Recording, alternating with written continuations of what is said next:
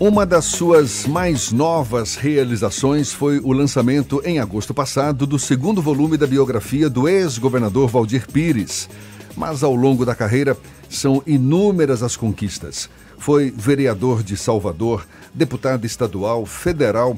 Em 1980, já tinha lançado, em parceria com o jornalista Oldac Miranda, o livro Lamarca, o Capitão da Guerrilha, sobre Carlos Lamarca lecionou no curso de graduação e no programa de pós-graduação da Faculdade de Comunicação da UFBA, foi diretor adjunto da Superintendência Regional do INCRA, na Bahia, diretor de pesquisa da Assembleia Legislativa da Bahia, consultor do projeto Cenários Prospectivos Socioeconômicos da Bahia, enfim, um personagem que certamente tem muita história para contar.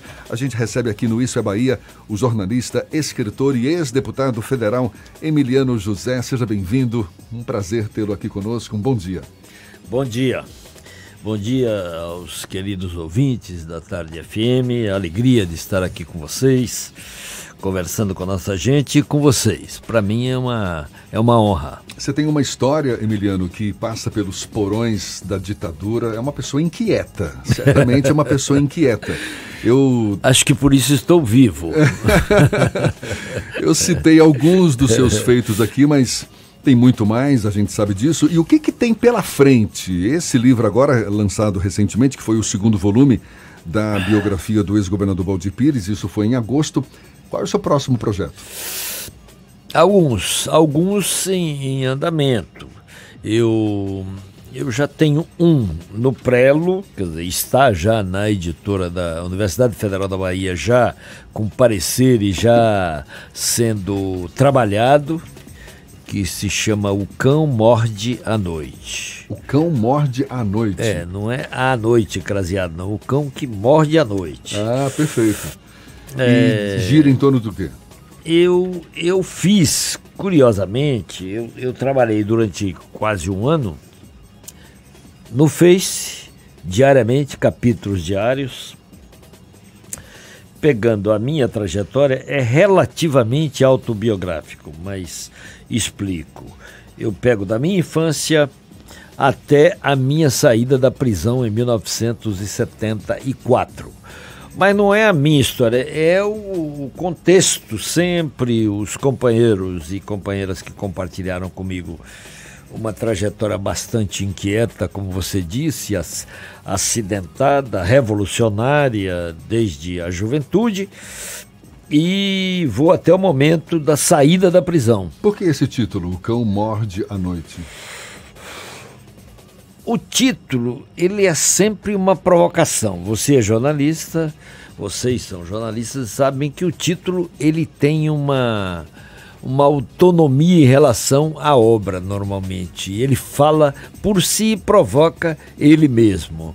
Na verdade, tem um, um episódio imaginário na minha infância, uh, no sítio Caxambu, lá em Nazaré Paulista, onde é imaginário, é real e não é. Um, um cachorro, um cão grande morde é, à noite um menino na face, né? Se isso é verdadeiro, se não é, é outra discussão, porque eu nem sei se é. Está na minha lembrança, né? E foi à noite. Então eu simplesmente reduzi isso, mas não é isso, é outra coisa. é todo o período. Eu ia que... perguntar se era ele o cão que mordia à noite. é todo Pode o período. até ser também. Mas deixa o leitor ficar divagando como você está divagando. é para isso mesmo, né? É, é um, um longo período que eu atravesso e especialmente o, o, período da ditadura, da tortura, toda relatada ali, no meu caso, e de vários outros companheiros, de Teodomiro Romero dos Santos, por exemplo, com quem estive agora neste final de semana, ele recuperando-se lentamente de um AVC hemorrágico. Então eu relato tudo isso e o cão mordendo à noite é retrato desse período. Deixa o leitor resolver, não, não sou eu que resolvo. O senhor lançou duas, dois volumes do, da biografia do ex-governador Valdir Pires e tem uma relação muito próxima com o Valdir. Ele faz parte da sua história de alguma forma, porque desde o passado o senhor é, teve contato com ele. Como foi o processo de construção do, da, desse Valdir Pires que não necessariamente era conhecido da população? Eu posso só completar claro, a, a anterior? Depois, não, mas aí você me provoca de novo. Porque repórter é para isso, é para ficar provocando a pobre da, o pobre da, pobre da fonte, né? é, não, eu estava pobre, dizendo... Pobre nem sempre, viu? Eu estava falando do desse livro. Já está lá na Edufba e já está andando. Agora, eu estou fazendo um outro agora, neste momento, e aí diz respeito ao nosso mundo, ao mundo do jornalismo. Eu iniciei em maio também pelo Face, mas depois eu transformo em livro. Já deve ter 500 mil caracteres escritos. Eu faço um capítulo por dia. Enquanto esperava ali, eu estava começando o capítulo de hoje. Sobre o mundo de hoje? Sobre Mas a sobre minha trajetória aspecto? jornalística de 74, quando comecei, aos dias de hoje. Mas eu não estou tratando de mim, estou tratando dos meus contemporâneos. Neste momento, por exemplo, eu estou falando de elas mesmas, elas mesmas se intitulam assim, das comadres, da Jaciara, da Mônica Bichara, da Isabel Santos, da Joana Dark. Sempre contextualizando no cenário político e, pegando, e social não sempre pegando, sobretudo, o trabalho delas. Eu falei delas porque estou nesse momento. Eu comecei com a Tribuna da Bahia, onde comecei minha atividade jornalística em 1974. Uh, ah, já vem desde maio, já são alguns meses, portanto, trabalhando diariamente. Diariamente eu faço um capítulo. Não me toma a vida e nem eu paro. Eu nunca parei a vida para escrever. Eu escrevo enquanto a vida segue. E agora está me dando um prazer imenso e uma emoção imensa é, compreender o que eu vivi. Não é apenas escrever em, de modo imparcial, não. Compreender o que eu vivi, os meus colegas, as minhas colegas, que às vezes passam pela nossa vida e você nem presta muita atenção, tá ali.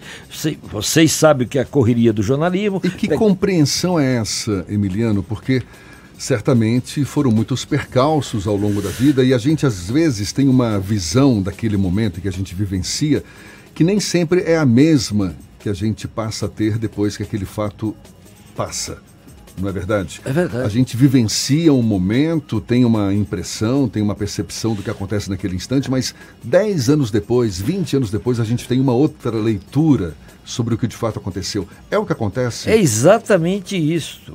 Eu estou redescobrindo pessoas. A sua experiência, por exemplo, com a ditadura. Você sempre faz questão de citar porque certamente marcou, é um episódio marcante na sua vida, mas qual é a leitura, qual é a lição que, que, que você traz dessa experiência pelos porões da ditadura? A lição de que ditadura nunca mais, muito firmemente, muito claramente ditadura nenhuma de nenhuma natureza. É uma, é uma convicção muito grande. Não há mérito em ditadura, não há nada bom em ditadura. Mas enquanto nada aprendizado, aprendizado. Enquanto eu, porque aí é cada um, né? O meu aprendizado porque eu enfrentei quatro anos de prisão, enfrentei pau de arara, enfrentei afogamento, enfrentei choque elétrico, eu quase fui morto. Então, eu saí de lá, de quatro anos de prisão e da tortura, com a convicção que eu entrei. Não as, as mesmas ideias, porque as ideias não são congeladas, com os mesmos sonhos. Eles não me recuperaram. Ao contrário, eles Você faria tudo de novo? alicerçaram os meus compromissos com a humanidade e com os trabalhadores eu faria esse negócio de fazer tudo de novo é sempre uma discussão complicada, porque se você pudesse voltar, talvez você corrigisse os erros, os rumos. É disso que eu falo, do Isso aprendizado, sim, das Claro, lições. mas, mas quem está no olho do furacão decide no olho do furacão. Né? Você não decide. Depois é depois.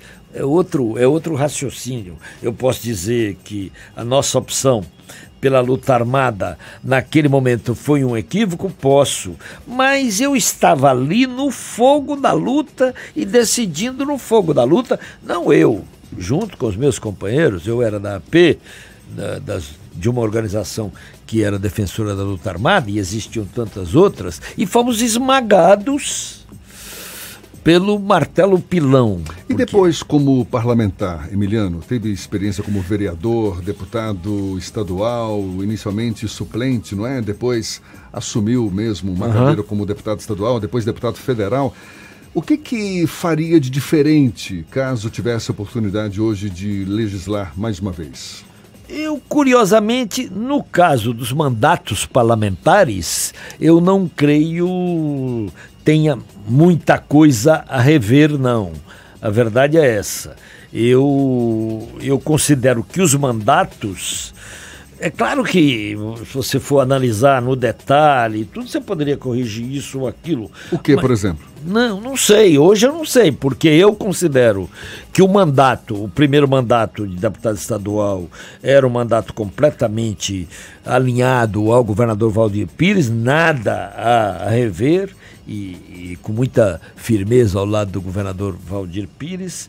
O outro mandato, eu, o mandato de deputado estadual, eu estava muito firmemente ao lado do governo Lula e aqui na luta contra o governo estadual. Depois, governos, os meus mandatos de deputado federal foram todos alinhados com o governo Lula e disse eu tenho absoluta convicção de estar certo. Então eu não tenho muita. E sempre com a convicção da democracia do rumo democrático para o país, coisa que eu continuo muito eh, consolidada essa visão. Pois é, o Fernando fez a pergunta que acabou nem sendo respondida Bom, sobre eu... o livro do Valdir Pires, mas vamos fazer o seguinte: vai segurar essa resposta para daqui a alguns minutinhos. Agora são 20 para as 9, a gente retoma a conversa com o jornalista, escritor e ex-deputado federal, ex-deputado estadual também, ex-vereador enfim, ex-professor não, professor aposentado ou professor, licenciado? É, professor Professor aposentado. sempre é professor, Mas, né? Professor Emiliano gente... José. Ficou uma pergunta no ar, Fernando. Eu perguntei a ele como foi o processo de construção dos dois volumes sobre a biografia de Valdir Pires, ele que teve contato com o ex-governador ainda no passado e como foi o processo para escrever contando a história de Valdir Pires para quem não conhece quem foi o ex-governador escrever dois anos uh, ininterruptos, diariamente, escrever. Porque são dois volumes, são 800 páginas, com uma intervenção do editor me exigindo tirar 500 mil caracteres, outro livro, portanto, e eu tive que tirar. E vocês conhecem o, o sac... embora seja... 800 páginas, levando em conta os dois volumes? Os dois volumes, é. Mas eu tirei um livro que é. eu tive que cortar. 500 páginas. É, tive 500 mil caracteres. 500 mil caracteres, Eu tive aliás. que cortar porque o editor disse, não dá, senão serão três volumes. Foram dois anos ininterruptos e uns seis anos de pesquisa. Então foi um, um, foi o maior trabalho que eu fiz. Por conta da complexidade do personagem, porque o Valdir era já um nome nacional, fora ministro da Previdência com muito destaque, fora é, governador de estado, fora candidato a governador em 1962. Então, esse lado a gente até supõe conhece, porque é o lado político, é o lado público dele. Mas o que, que por exemplo, poderia ser destacado de algum aspecto de Valdir que não era do conhecimento público? Ah, ali no livro você vai encontrar muita coisa, desde a infância dele, os primeiros movimentos do, do cidadão Valdir Pires aos 15 anos, a vida dele em Amargosa, a vida dele em Nazaré das Farinhas, tudo isso você vai encontrar. O, o, grande discurso dele como orador de turma, um tributo a Rui Barbosa, o, o, fato de o cara ser secretário de Estado aos 24 anos de idade, né? Que era uma coisa. Teve um episódio aqui com o, tem a ver com a tarde, o velho Ernesto Simões Filho, que era um condestável, né? E o, o Regis Pacheco, então governador, ele secretário, pediu que todos os secretários fossem se apresentar ao velho senador, né? Que era uma deferência, era um nome é, forte. E o Valdir foi também. Os secretários foram lá para cumprimentar o velho Ernesto Simões Filho, né? Que era quem era. Ernesto Simões Filho, fundador do Jornal à Tarde. Fundador do Jornal à Tarde, figura pública, né? E Valdir chegou lá, se apresentou à recepção. O que, que o senhor quer? Não, eu sou secretário, eu queria cumprimentar o senador. Não sei se ele era senador à época, isso aí é um. Acho que era. E aí o Valdir entrou numa sala majestosa, naquele prédio onde hoje está o Fazano e tudo, né? E ele entrou, o velho senador sisudo, Perguntou, o senhor quem é? Senador, eu sou secretário do governador Reis Pacheco. Ah, eu, eu sabia. Me falaram que era um secretariado de gente muito jovem, mas eu não sabia que era o pessoal do Jardim da Infância.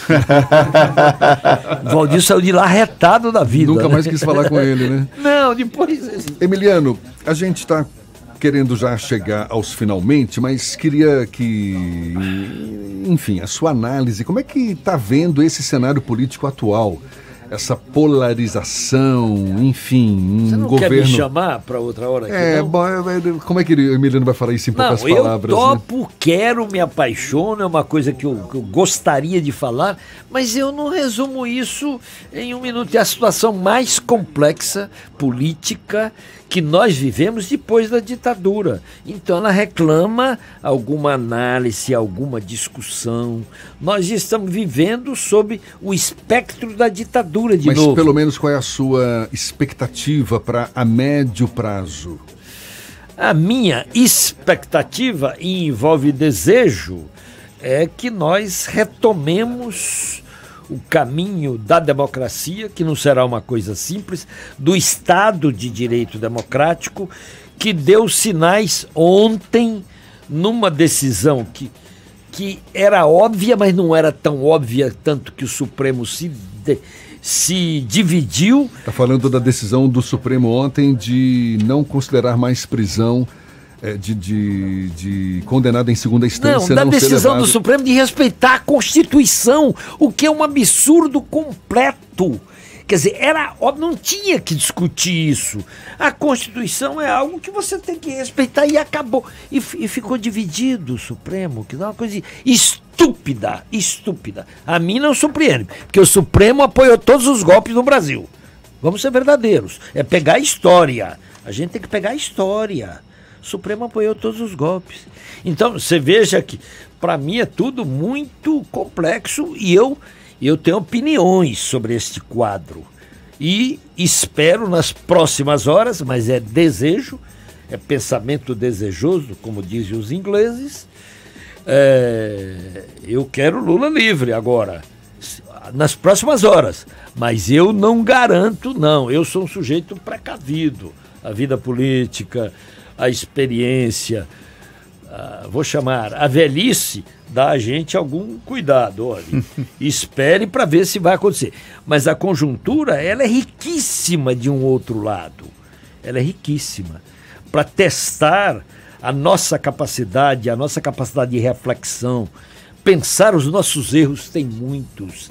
Pensar os nossos erros, os erros do PT, que nós, os erros que nós cometemos. Eu falo como militante também do PT. É, a gente passa por uma fase muito rica, muito verdade, rica muito desse rica. ângulo. É, exatamente. Então, eu quisessem vocês, eu não posso é, nem sugerir, mas quisessem vocês, eu venho outra hora aqui para discutir isso com tá, largueza. Tá combinado. Com largueza. Tá combinado. Aliás, Viu? vai ter assunto para um próximo livro também, certamente. Emiliano José, muito obrigado, jornalista, escritor, essa figura que tem toda uma história aí na Bahia e muito obrigado pelos Muito obrigado a vocês pela, pela possibilidade desse diálogo. Eu estou sempre disposto a isso e minha vida tem sido o debate, a discussão e o escrever.